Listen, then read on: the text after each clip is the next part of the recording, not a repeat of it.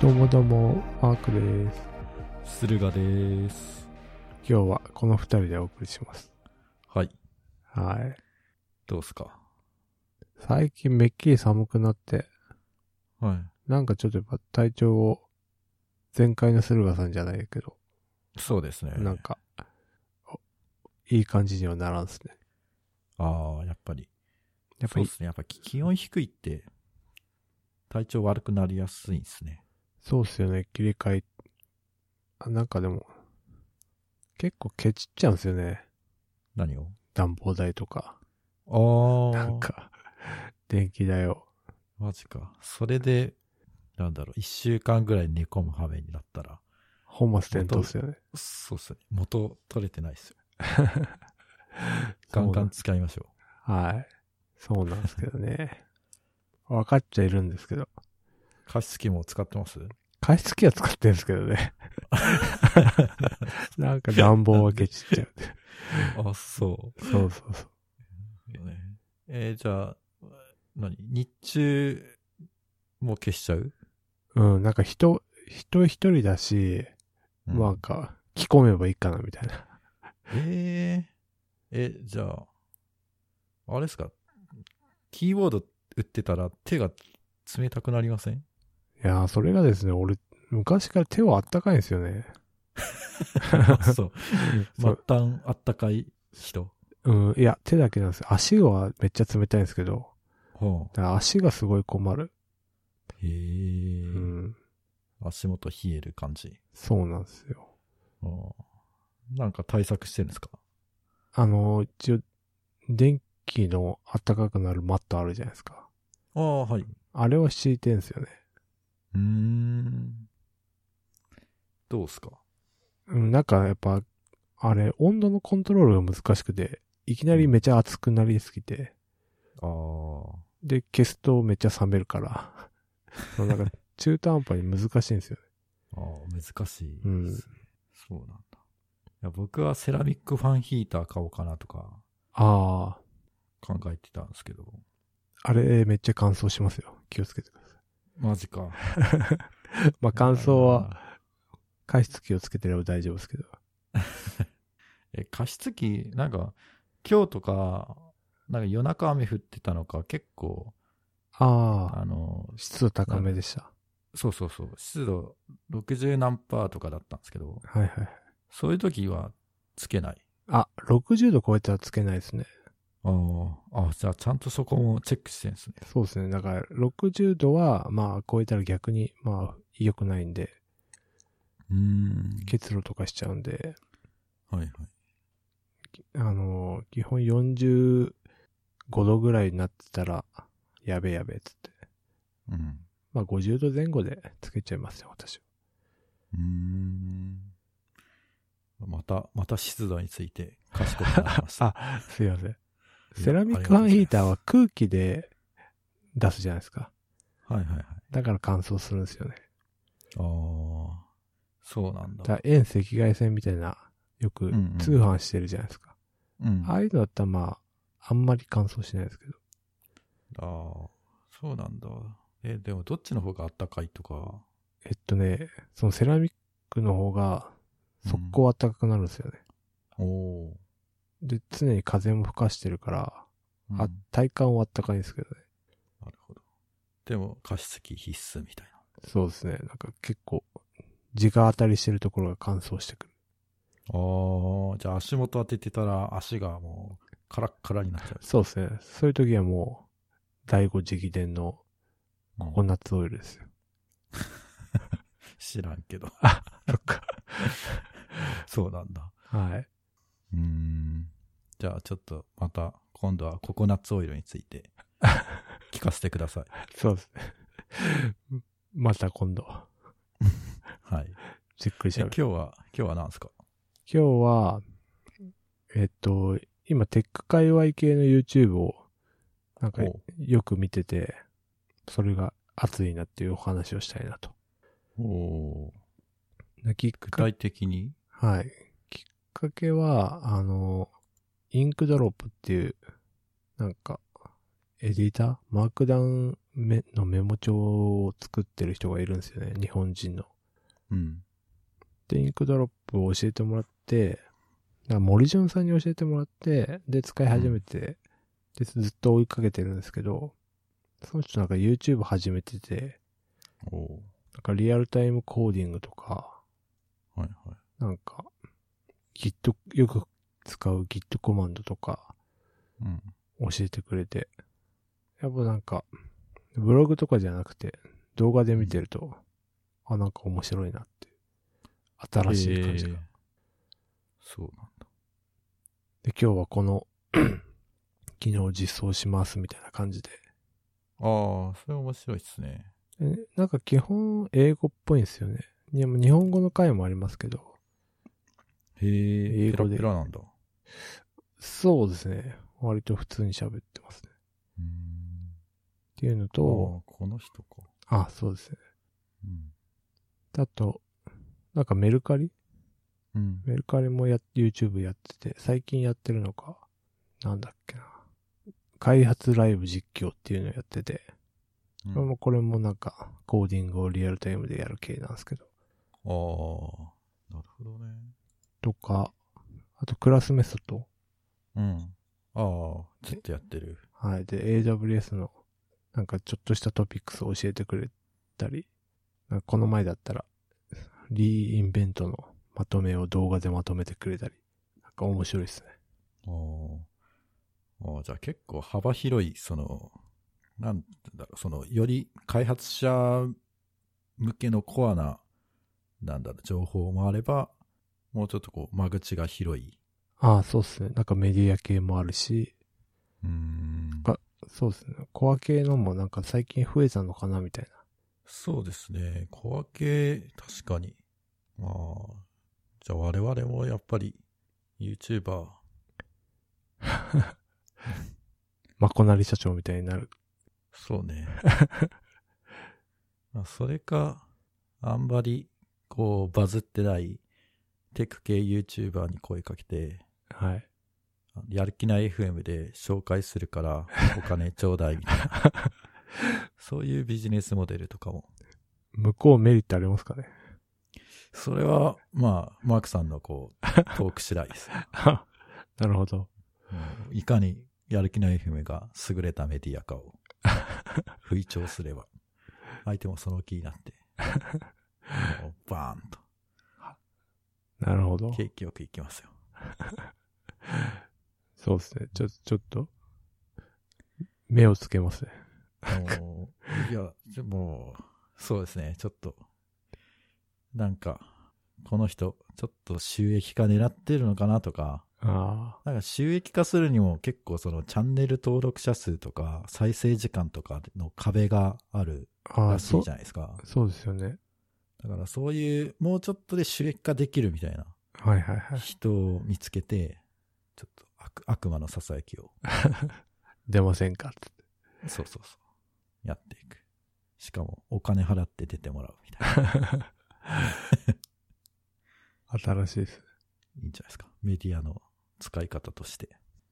じゃあちょえ、いつ見てるんですかその YouTube えーっと、私は寝る前ですかね。を。うわー、すごいな。寝る前もそんな。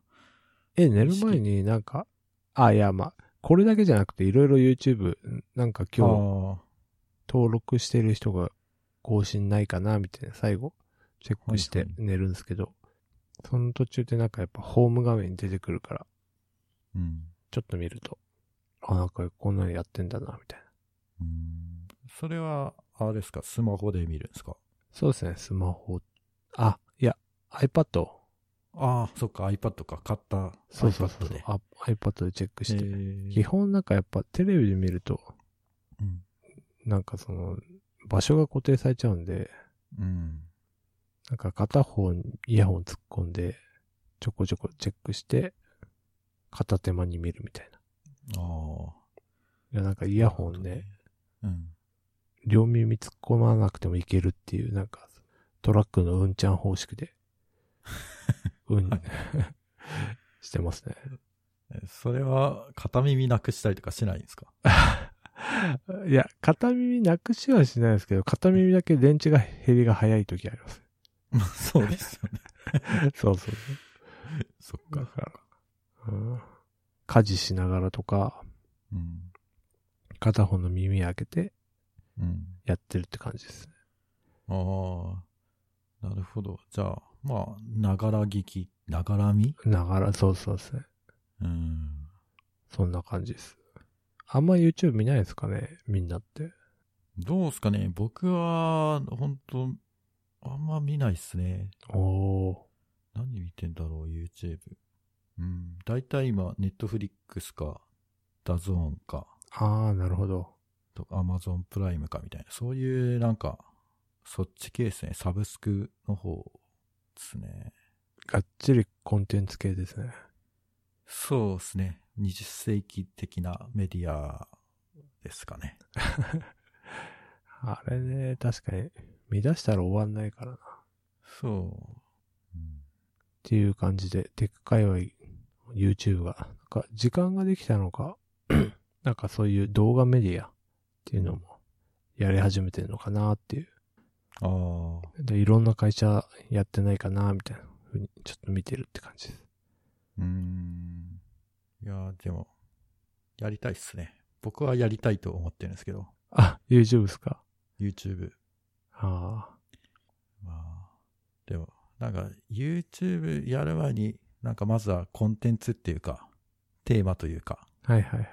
こう、これを、これをお届けする番組ですみたいな、こう、テーマがあった方が、なんだろう、僕、僕自身とかをコンテンツにしても、まあ、響かないと思うんで、世間には。はいはい。なので、なんか、一本芯みたいなやつがあるといいなと思ってはいるところですね。結構それ修羅の道ですよね。うん。そなの、自分がコンテンツになるっていう方。あ、いやじゃなくて、その、なんかブログ ?Vlog、うん形式だとあーなんか日常撮ってればいいけど、うんコンテン、しっかりコンテンツだと作り込まないと結構難しいのかなみたいああ、そうね。いやー、どうだろうな。なんかその、ニッチなテーマ。まあ再生数はそんなに、まあ、いかないけど、な。はいはいはい。まあ、一定の人は見るだろうぐらいの、かつ、ブルーオーシャンなやつがあると、いいっすよね。なかなかね、うんブルーオーシャン、難しいですね。うん、パッとは思いつかない。そうね。最近はリフォーム動画を見てますね、YouTube では。それは仕事してるときに、はいはい。でもな、全然見ないんだけど、なんかずっと流しっぱにして、はいはい。なんだろう、他の人が働いてるのを横目に自分も働くみたいな。なるほど。黙々、なんか作業 BGM みたいな。 そうそうそう。おおこんな汚かったリビングがすごい綺麗になってるみたいな。わかります。って感じですかね。でもなんか、やっぱ、B- でも BGM って、多分その無料の素材はいはいはい。のやつを多分使ってる人が多いと思うんですけど、なんか結構ね、クオリティというかね、なんだろうな。ああんまり自分の好みじゃないような、ああというかあんまり音こだわってねえんだろうな、みたいな。とりあえず入れとけ、みたい な。そういう人もいるので、なんかそういう時はミュートにしたりとかしてますね。あ。ただ、作業してる風景だけを流すみたいな。そうそうそう。 本当はね、こう、電の子とかでキュイーンって切る音とかも聞きたいんだけど。働いてんな、 みたいそうそうそう。な。なるほどなんねか。ちょっとした雑音があった方が集中できるってやつですね。ああ、それっすね。うん。うん。まあ、そんな感じです。はい。はい。で、次は、あれっすよ。あの、ミネルバ大学ってご存知でしょう かいや、あれですか、法律事務所のやつですか。なんかそれっぽいですね。なんか、過払い金みたいな。 そうそうそう。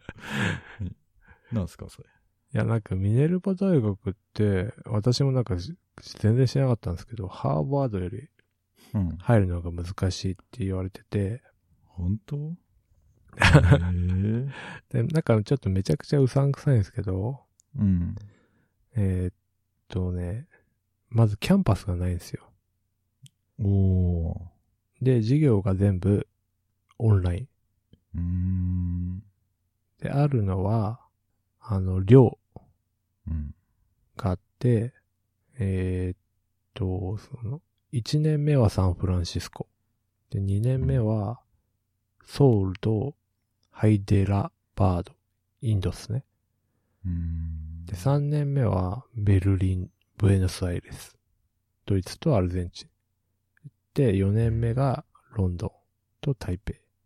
えそれは、え、一年の中でに二個あの引っ越すってことそうなんですよ。それドミトリーはあって、で、そう授業を受けて、その寮生活をみんなでして、で、なんかその現地で、なんか NPO か NGO かの活動に行って、なんかその現地の情報をてか体感しながらやっていくみたいな。うーんっていう大学らしいんですよね。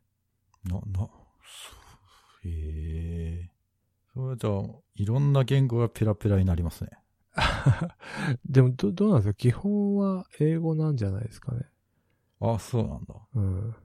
へで、えなんかそ、の、このミネルバ大学を作った、創業した人、元ハーバードの人なんですけど、ミネルバ大学って2014年に作られてばっかで、おで、その人がなんかインタビュー受けてたんですよ。うん。で、なんかグローバル化って言うけど、公用言語は英語だろみたいな。英語を喋って、いろんなところでコミュニケーションすれば、とかっていう話したんで、基本は多分英語なんだと思うんですけど、まあなんかそこの現地の文化っていうか、で、なんかそこ、その人のインタビューで、英語は好きか嫌いかではなくて、もうやらざるを得ないみたいうん。な。なんか、そんなようなこと言って。まあそうやって、そういう、なんつうんですかね。ちょっと変わった大学うん。で、人気もあって倍率も高いんで、今、一番入りにくい大学らしいです。どうでしょうえ、え、どうというのは入学してみないかいってこと 自分がもし、ああ、高そ校う生だった。ねいやいや、でも4年でしょら、4年ですね。まあ、うーん。ええそれはこ、この年でっていうことそれとも、もっと、18とか20歳とか。そうですね、若い時。ああ、若い時か。いやー、留学でいい かな。語学留学でいいかなみたい な。えでもまあね結構、もう、がっつり、あれじゃないですか、もう。その、なんだろうな。もう完全にそこの土地と、その、学生同士しかない世界になっちゃうってことですよね。そうですね。なんかまあ、す結構、なかなかハードですよね。うん、えーいや、え、何、何を学ぶんですか何、学部とかがあるのどうなんすかねちょっとそこら辺まではよくわかんないですけど、なんかカリキュラムとしては、クリティカル、批判的思考とクリエイティブ思考、創造性、で、プレゼンテーション能力とコミュニケーション能力を4つの技能うんをお身につけてるみたいなーなるほど。のがなんかじゃあ、書いてありますけどね。まあどっちかっていうと、その、あれですね、その、専門領域を深めるっていうよりかは、その、なんか、思考、ああ、そう。深い思考とかなんかそうですね。そっち系なんですかね。うーん。なるほど。っていう大学があるらしいっていうのを。なんかこれ、なんか日本人の人も言ってて、4人ぐらいいるんですよね。うーん。歴代。で、今、今何年生だ ?2 年生ぐらいかね。の人が、3年目か。ドイツに行くって言ってたんで、3年目の人が YouTube やってるんですよ。おおでその人の、まあ全然本数はないですけど、どんな生活かっていうのは一瞬見れるみたいな。っていう、ミネルバ大学、知ってますか話でした。ー。いや、知らなかったっす。いやー、私も知らなかったんで、そんな大学があって、しかも人気だっていう。うーん。まあでも、その、なんだっけ、キャンパスがないっていうのは、まあ、今っぽいですよね。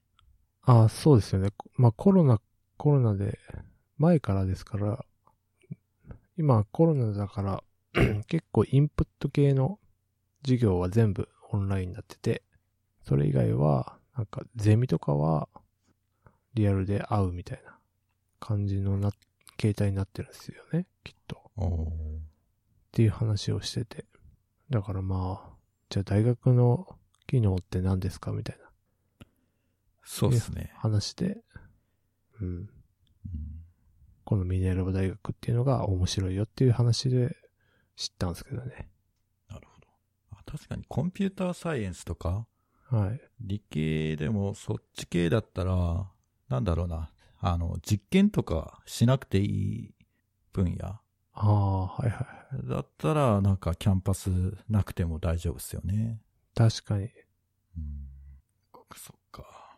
まあだから我々もやろうと思えば、コンピューターサイエンスを学ぶこともできるわけですよね。あ、大学行くってことですよね。そうそうそなんか、日本の大学は社会人比率がめっちゃ低いとか言って、う。あこれあ、そうね。世界標準だと結構、いろいろ、一番多いのが30代前半うん。の人と、えっと、60ぐらい定年してる人が、まあ、よく割合としてはいるらしいんですけど、それが全然いないらしいです。日本だと。確かに。いやー、そうね。なんか30歳で学び直そうってなっても、そんなにお金も、貯金もそこまで溜まってないだろうし。うん。うん。で、40代になっちゃうともう子供とかいたら場合、結構厳しいじゃないですか。うん。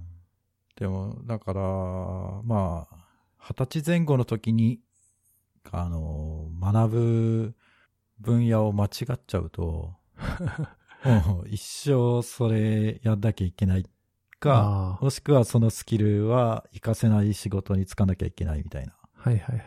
そうっすよね。そういう、もう、レール決まっちゃってるって感じですよね。なん例えば、まあ、30歳ぐらいで、これからは電気自動車だろうとか言って、なんか工学部に入り直してってう。いうのはあんまりこう、日本だと現実的じゃないですもんね。そうっすね。あんま聞いたことないですね、周りの。うん。結構ね、そういうせ世界ではっていうか、まあなんか、結構あるみたい。ざん30代前半でそうやってドライブさせて、なんか学んで違うとこに行くっていう人もいるらしいですね。ああ、確かに。確かに、こう、だから、なんですかね。よくスキルの掛け算みたいに言うじゃないですか。なんか、い自分の市場価値を高めるためには、はいはいはい。例えば、もうコーディングの、プログラミングのスキル、プラス、マーケティングとか、うんうん、なんかそういう掛け算で考えると、希少性が高まる、みたいな。はいはいはい。そういうことっすよね。ああ、多分なんか、プラスアルファっていうか、まあそう、掛け算的な。うんで、能力をつけて移っていくみたいな、あるんですかね。まあ、理想的ですよね。うん。 うん、2021年の抱負とかないんですか は早いですね。いや、もう、もう、ボサボサしてたら年明けちゃいますよ。まあ確かに。抱負としては、ちょっと2021年は料理を頑張ろうかなっおお何料理っすか普通の料理て。。そうですね。ちょっと。まず、沼、沼は、ぬ、あ、まあ沼もやるんですけど、ちょっうとん自炊を頑張ろうかな。おおまあ、家にいる時間も長長いし、そうなんやですろようと。思えば、自炊する時間はあると。うん。なんで、ちょっとまあ、いい包丁をまず買って、出た。 また形から、ツールから入る。ちょっと年始はそれを集めてから始めようかなっていうああ、気持ちはちょっとあるんですけどね。いいですね。なんかありますうーん、僕が、マークさんとちょっと似てるけど、まあ QOL を高めたいですね。おー。あの自宅とか、はいはいはい。なんかそういう、その普段の生活の質を、こう、なんだ、質というか、まあ、心地よい環境を作るみたいな。なるほど。いや、どうせ、どうせワクチンそんなに劇的に効かないじゃねえの、みたいな。まあそうですよね。どうせこういう生活があと何年か続くんだろう、みたいな。ぜ必然的に、みたいな。うん。ことを考えると、そこに時間をかけた方がいいかな、みたいな。そうですね。絶対無駄じゃないですもんね。そうなんですよね。じゃあ千葉っすかね。千葉。そうですね。 千葉。でもね、あのーさっきのその YouTube の話に戻っちゃうんですけど、はい。そのリノベの YouTube の動画見てると、なんかこれ、もし自分でやるとしたら無無理だなって思いまし たね。めっちゃ大変そうだわかります。 もん。ねなんか、ゴミは出るし、なんか、なんだろう。まあ、とにかく、相当見てて重労働だなって思うんですけど まずなんす、か、うん。やってる人なんか割となんかテキパキとこなしててすげえ体力だなと。やっぱそういうのが好きだったからやろうと思ってんのか。元からやってたんですかね。どうなんだろうね。まあある程度下地みたいなのがあるんですかね。なんか掃除して、機材 は揃えてとか、うん。うん。木材切ってとか、めっちゃ大変そうっすもんね。めっちゃ大変っすよ。もう壁紙一つ貼るだけでも。 わあ、きついわって。確かに。うん。まあでも、まあそういう、なんですかね。はい。家家のことうん元年として、2021年やるみたいな。そうですね。私はちょっと料理で。いいっすね。えあの、オライリーから出てるなんか、ギーククッキングみたいな本はい知ってます、あ、知らないです。それが、なんか科学的に料理を分析するみたいな。うーん。クッキングフォーギークスか。絶対これ、マークさん好きだと思うんそうなんですか。えで、ーわかんないけど。草団子マシンのやつなら知ってるんですけど、ね。何いや、なんでもない です。なんか、あれですか、数値に還元して系ですか。えー、いや、なんか、料理ってその、化学変化はいはいはないんで。すよ。物質が、まあ、タンパク質が変質することで、あの、タンパク質が凝固することで、旨味が増すとか、食べやすくなるとああ、か、なるほど。まあまあ全部科学に置き換えられると。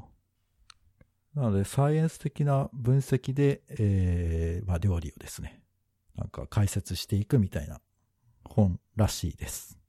へーこれ最終的に完全食にならないですか。どうなんですかねそれは、突き詰めていった人が、それに行き着いてる可能性ありますね。 会社立ち上げちゃったみたいな。へえ。ちょっとチェックしてみます。ちょっと今顔。これソフトカバーしかないですか。 うーんどうなんですかねなんか、そう、早朝とかがあれなんじゃないですか。こ、こだわってんじゃないですか。 買ってみて。まあ、また来週、もし、あれだったら、フィードバックします。楽しみにして ます。はい。私は以上です。はい。なんか、最近、結構後半、ぐだるっ ていうのが定番になってきて、なんか今、こう、割とまあ、なんていうか、まあ、うまいこと、言ってる感じなので、もう、ここで終わってもいいんじゃないかという気もするんですが、そうですか。いや、別に何でもいいいいですけど、お任せします。まあ、じゃあ失敗したら、ちょっと、もうこ、こっからのトピックは、まるまるカッ トで、もう、バイチャに、バイチャっていきま しょう。わかりました。 やってくれるかわかんないですけど。はい。ええっ、と、そうですね。にえっ、と、去年ぐらいから、あの、薬をですね、ある薬を飲んでて、はい。あの、フィナステリドっていう薬なんですけど、それを実はここ1年ぐらいずっと飲んでて、もう一年も、はい。ご存知ですかいや、マークさん。どん、初めて聞きましたね。マジか。 うん。まあ、ちょっとこれは、かなり、あの、まあ、中年男性の、あの、赤裸々トークをテーマにの、ポッドキャストじゃないですか。あ、まあそうですね。割とリアル寄りな感じですよ。リアルより、そうですよね。もう。で、まあ、中年男性といえば、やっぱり AGA っていうのが、ああ、そういうケース。なるほど。そうそうそう。そっちが、あの、まあ、かなり、多分、3割ぐらいは占めてんじゃないかなとはいはいはい。思うんですけど、その薬なんですね。なるほど。で、まあ、とりあえず1年飲んだんですけど、まあすどう、まあ、そんうん、あんまり聞いてるのか聞いてないのかよくわからんみたいえな感じですね。なんかですね、あの、その AGA に効く成分っていうのが、ー、はい。このフィナステリドってやつと、あと、なんか、リアップとかに入ってる、えーミノキシジルっていう成分なんですね。はい。もうこの二つ以外は、まあ、医学的には効くって認められてるものはなくて、はいはいはい。もうこの二つしかないんですよ。なるほど。で、えーで、ミノキシジルは、その、リアップみたいに、塗るやつと、あと服用する、飲むやつ、2種類あって、はい。で、塗る、塗る方、頭皮に、ペタペタ、を試したんですけど、なんかそしたら体調が、ちょっと副作用がひどくて、え体調悪くなっちゃって、やめちゃったんですね。ー、塗るだけなのに。そう。なんか、血圧血圧をどうのこうのとか、血やっぱ血管系らしいんですよね。へえ、だから心臓に負担がかかるのにとか、怖そうだからなんか急にあの心臓が痛くなるとか、めっちゃ怖いじゃないですか。そう、さすがにこれはやばいと思って、そのミノキシジル はやめちゃったんですけど。はい。でもなんかね、あの、この、この AGA の薬って、まず、あの、飲み始めて、まあ、何週間何ヶ月間ぐらいは、あの、毛がめっちゃ抜けるんですよ。あ、逆に逆に、初期脱毛って俗に言われてるらしいんですけど、はいはもう逆に加速すると、抜い。け毛が。えでも、それはなんか、体を、のその発毛のサイクルを正常に戻しているから、まあ、正しいリアクションなんだよ、というわけなんですよ。ー、はいはいはで、もうちょっと我慢してくると生えてくるよ、と。い。なるほど。海の我慢的な。そうそうそう。でもこれは、なんか詐欺のロジックじゃないか と。もうちょっと我慢すればいけるから、みたいな。確かに。 なんか、投資みたいな。そう そうそうそうそう。今はたまたまそうなってるけど、来月からいけるよ、みたいな。ありそう。そう。これはもしかして僕は詐欺に引っかかってんじゃないのか、みたいな。っなるほど。て思うぐらいだったんですけど。まあでも、その、ゆく、あの、まあ、その初期脱毛期を抜けたら生えてくるわけですよ。あ、やっぱ入ってくるんですね。うん。生えてきた。その、ミノキシジルはね。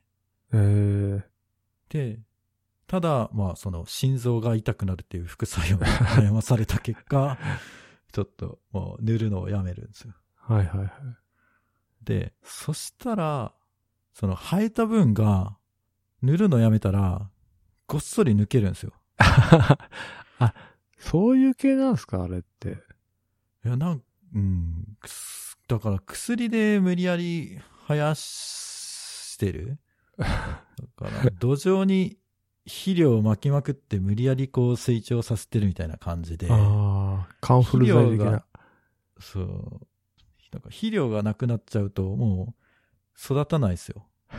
作物が。あだから、今まで生えた分は全部回収していくからな、みたいな勢いで。またそれまたすごい勢いで抜けてって。あ、怖で、で、今は、その、最初に言ったフィナステリドだけを服用してて、それはまあ、効き目がマイルドで、はいはいはい。えーまあ、その、とりあえずその、自覚できるような副作用は今んとこないので、おおいいじゃないですか。まあ、ただ、本当に効いてるのかどうかが、マイルドなので、ああ、わかんない。わかんない。因果関係がちょっとラグがありすぎてわからないって感じですか。そうそう。で、検証するためには、薬をやめれば確かに。検証できるんだ けど、チキンレそれはそれーで ス、そうそうそう、怖くてでき ない。もう悪、悪魔の薬ですよ。 いやこー、れはそうですね。一回始めたらってやつですね。そう。もう、 完全にドラッグの、あれですよね。手法ですよね。なんだ。っていう、だから、そう、なんか、効果がめっちゃ出たよとか、そういう風になったら、このやる気ない FM では話そうと思ったんですけど、あ、なるほど。うん、まあ、紆余曲折あって、あんま、まあ、マイルドに効いてんじゃないんですかっていう結論で、ちょっともういいやって。まあ、経経過を見守りましょうみたいな。そうそうそう。え、でもそんな、あれですか、言うほど鶴ヶさん、全然じゃないですか。あーいや、なんかね、あのーその、まあ、AGA、薄毛、僕のあれは、通方向っていうか、うん二方向。はい。あ単純に額が上がっていくっていう方向と、ああ。なんか、えー、な前頭部その、はいはい前髪よりからつむじにかけての一体はい。はいはいはい。が全体的に薄くなるっていう二パターンで攻めてくる感じで、で、額が上がってくる分には、もうしょうがないと。はいはいはい。まあ、運命だから受け入れようと思って、まあ、何もしてこなかったんですけど、なんかそっちのこう、頭皮全体が薄くなってくるのを見ると、いや、これはちょっと見た目的にちょっときついわと。なるほど。で、あの、慌てて、ある日、その、そういうのを処方する専門のクリニックに行って、で、なんか、問診票みたいなの書いたら、やる気のないお医者さんが薬出してくれるっていう。すごいそれで、まあ最初。でも、その処方してくれる薬はまあ当たり前なんですけど、結構高いんですよ。あ、保険効かないですよね。そう。うん。保険効かないし、そのお医者さん通してだから、ああ、そういうことか。うん、結構家計に響いてくるんですよね。なるほどね。だから、もう、まあ、そこもまたリスク承知で、あの、個人輸入代行のサイトで購入して、まあ、そうすると、もう1日10円とか20円とか、はいはい。そんぐらいのコストで済むんで、まあ、ラッキーと思ってたら、今度コロナで、あの、輸入が全部止まっちゃって、全然、なんか1ヶ月待っても来ないみたいな。 めっちゃ焦りますよ、それ。そう、それが今年の4月か5月か、そのぐらいで。 これはもう永久に俺たち手に入んないんじゃねえのかみたいな空気がその界隈にちょっと流れてですね。こう、ざわついたんですけど。まあ、徐々に、あの、航空便も復活してきて、はいはいはい。まあ、物流、そう、元に戻ってきているので、まあ、今はなんとかなってるって感じですね。なるほどね。そんな大変なことをしてるとは。はい。リスクを取りまくってます。 チャレンジャーズ。そうですね。いや、なんかね、あれ、これ話したかわかんないですけど、その、誰だったかなあんまオジー・オズボーンとかなんかその辺の人はい。が、毎日、毒蛇の毒を体に注入してる人がいて、え、それはなん、なんてですかわかんないけど、趣味なんじゃない理由わかんないんだけど。で、そしたら、その、毒蛇の毒に対する抗体みたいなのが、体の中にできて、 はい。で、それはもう、普通の人とか、科学じゃできないものなの。もうそんなことする人誰もいないし、もう世の中にその人しかない抗体が出来上がって、めっちゃすごいです。そうだから、それを見て、ちょっと、あ、こういうリスクの取り方もあるんだ。っていう、誰だごめんなさい。全然オジー・オズボーンじゃなかった。なんか、スティーブ・ラドウィンっていう人へえ。らしいですけど、メタル系な。